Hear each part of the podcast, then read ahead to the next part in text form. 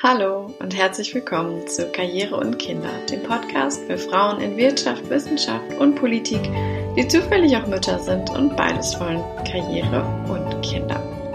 Mein Name ist Sarah Müller, ich bin Anfang 30 und lebe zusammen mit meinem Mann und meinem kleinen Sohn in Hamburg. Und wie so viele Mütter da draußen stelle ich mir immer wieder die Frage, wie schaffe ich es nur, das alles unter einen Hut zu bekommen? Denn so sehr ich meine Familie auch liebe, so sehr genieße und brauche ich eine berufliche Herausforderung. Und ich bin es leid, dass das Thema Vereinbarkeit nach wie vor so schwierig zu sein scheint. Denn ist es das wirklich, wenn wir alle ein wenig drüber nachdenken und entsprechend handeln würden? Ich hoffe mal, nö. Und muss zugeben, dass ich für die heutige Folge etwas länger gebraucht habe in der Vorbereitung als für andere. Denn es ist ein Mammutthema. Es geht nämlich um die Frage, was du bzw. ihr noch vor der Geburt eures Kindes tun könnt, um danach mehr Vereinbarkeit von Karriere und Kind oder Kindern hinzubekommen. Denn wie ist die Realität häufig? Das Nest ist perfekt und irgendwie sind auch alle bürokratischen Monster bewältigt bzw. vorbereitet.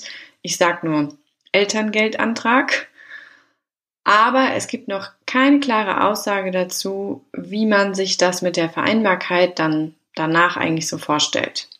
Denn irgendwie hat das ja noch Zeit. Ja, hat es, theoretisch.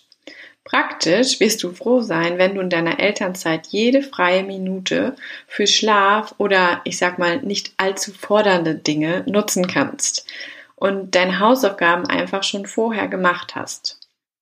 Klingt jetzt vielleicht ein bisschen strebermäßig, ich weiß, aber du willst Karriere und Kinder, also setz dich wenigstens einmal hin und denk drüber nach. Und dafür ist diese Folge. Und jetzt wirst du sagen, ja, wie, worüber genau soll ich nachdenken? Ja, ich habe das mal zusammengefasst in einer Schritt-für-Schritt-Anleitung in fünf ähm, ja, Schritten. Und äh, damit legen wir sofort mal los. Schritt eins: Planung eures Modells. Wie was Modell? Was ist denn damit gemeint? Naja, dahinter stehen eigentlich zwei Fragen. Erstens, wer arbeitet prozentual wie viel? Zweitens, wer kümmert sich prozentual wie viel um Kind oder Kinder?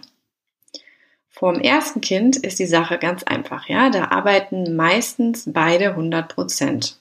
Fertig. Und danach arbeiten dann beide weiter 100 Prozent und kümmern sich gleichberechtigt um den Nachwuchs, dann vermutlich inklusive einer weiteren Form der Betreuung. Oder reduziert eine Seite die Arbeitszeit und kümmert sich vermutlich anteilig mehr ums Kind. Oder reduzieren beide und haben beide auch mehr Zeit mit dem Kind. Du siehst, da gibt es tatsächlich zig Modelle und welches ist eben das, das du dir eigentlich wünschst? Das ist so die erste große Frage. Und dann natürlich der Realitätscheck, ist es irgendwie möglich mit euren Tätigkeiten und mit euren Vorstellungen, weil welche Vorstellungen hat eigentlich auch dein Partner, deine Partnerin dazu? Ich finde, dass es hier nicht pauschal den besten, den einen Weg gibt, aber vermutlich viel mehr Wege als einige so gehen. Nicht selten finden sich Paare dann nach einer ersten Zeit zurück im Job auf einmal völlig überraschend in äh, relativ klassischen Rollenmodellen wieder, die sie so aber nie wollten. Und meine Vermutung ist dann meistens, naja, sie haben vorab vermutlich nicht ihr Modell geklärt. Und das ist die Basis auch für alle folgenden Schritte, zu denen ich jetzt komme. Schritt zwei: Planung, Rückkehr in den Job. Das steht bei den meisten in etwa fest, da sie ja ihre Elternzeit irgendwann anmelden müssen. Und klar, ähm, viele melden erstmal länger an, vielleicht gehörst du da ja auch zu, aber so weißt du ja zumindest, wann deine Rückkehr spätestens stattfinden würde. Dann planst du einfach mit dem Zeitpunkt weiter und ziehst zur Not alles vor, wenn sich daran etwas ändern sollte, also wenn du früher in den Job zurückkehren solltest. Und ja, wieso ist deine Rückkehr überhaupt entscheidend? Naja, je nachdem, wie alt dein Kind dann ist und ob dein Partner oder deine Partnerin dann noch eine Betreuungsauszeit nimmt oder nehmen kann, braucht ihr genau dann zu diesem Zeitpunkt eine Kinderbetreuung. Und wo nimmt man die her? Ja, gute Frage. Und dafür gibt es Schritt Nummer drei, Planung Kinderbetreuung tagsüber. Gut, du weißt jetzt also, zu wann ihr eine Betreuung braucht, aber wo und wie.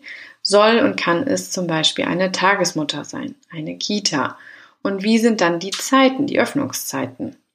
Passen die zu deinen Arbeitszeiten zuzüglich Fahrtweg? Und vielleicht planst du auch noch mal ein bisschen Puffer ein, und wie sieht es mit den Arbeitszeiten und Fahrtwegen bei deinem Partner, bei deiner Partnerin aus? Ja, all das muss irgendwie zusammenpassen und matchen. Und meistens kommt an diesem Punkt der Planung der erste Frust auf. Wenn man nämlich feststellt, dass man gegebenenfalls nicht mehr die Anzahl Stunden arbeiten kann, die man möchte. Einfach weil die Rahmenbedingungen vieler Betreuungseinrichtungen nicht zu denen deines Jobs passen. Und daher gibt es auch noch den nächsten Schritt. Schritt 4, Planung Kinderbetreuung nachmittags beziehungsweise vielleicht auch mal abends. Wenn viele Kitas etc. ihre Türen schließen, sitzt du vielleicht nämlich noch in Meetings. Oder bist auf Station oder musst zu Gericht. Ja, da gibt's ja viele, viele Termine, die vielleicht auch noch mal nachmittags stattfinden. Und manchmal sind es auch nur 30 Minuten, die dir fehlen, aber sie fehlen dir halt. Also es hilft alles nichts. Du bzw. ihr braucht noch zusätzlichen Support. Nämlich für den Nachmittag und eventuell auch mal abends, wie gesagt. Und keine Sorge, ne? das heißt jetzt nicht, dass du irgendwie eine Betreuung für jeden Nachmittag brauchst und dann dein Kind irgendwie nicht mehr siehst. Aber oftmals reichen ja schon zwei lange Tage im Büro oder in welchem Job auch immer du tätig bist, um eben Beruf und Familie besser zu matchen. Also, was könnt ihr euch vorstellen? Das müsst ihr in diesem Schritt klären. Und auch, was wollt und könnt ihr euch leisten?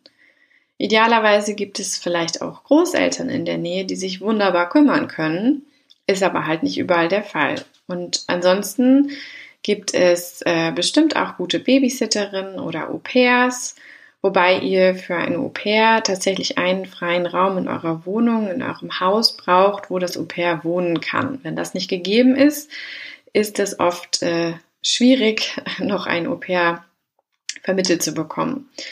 Ja, oder ihr sagt vielleicht sogar, dass eine Nanny ähm, eure Lösung ist, wobei das natürlich auch eine finanzielle Frage ist. Das Ding ist nur, die guten Babysitterinnen, Au-pairs, Nannies, ja, die muss man erstmal finden. Und das könnte somit noch so eine Recherche vor der Geburt werden.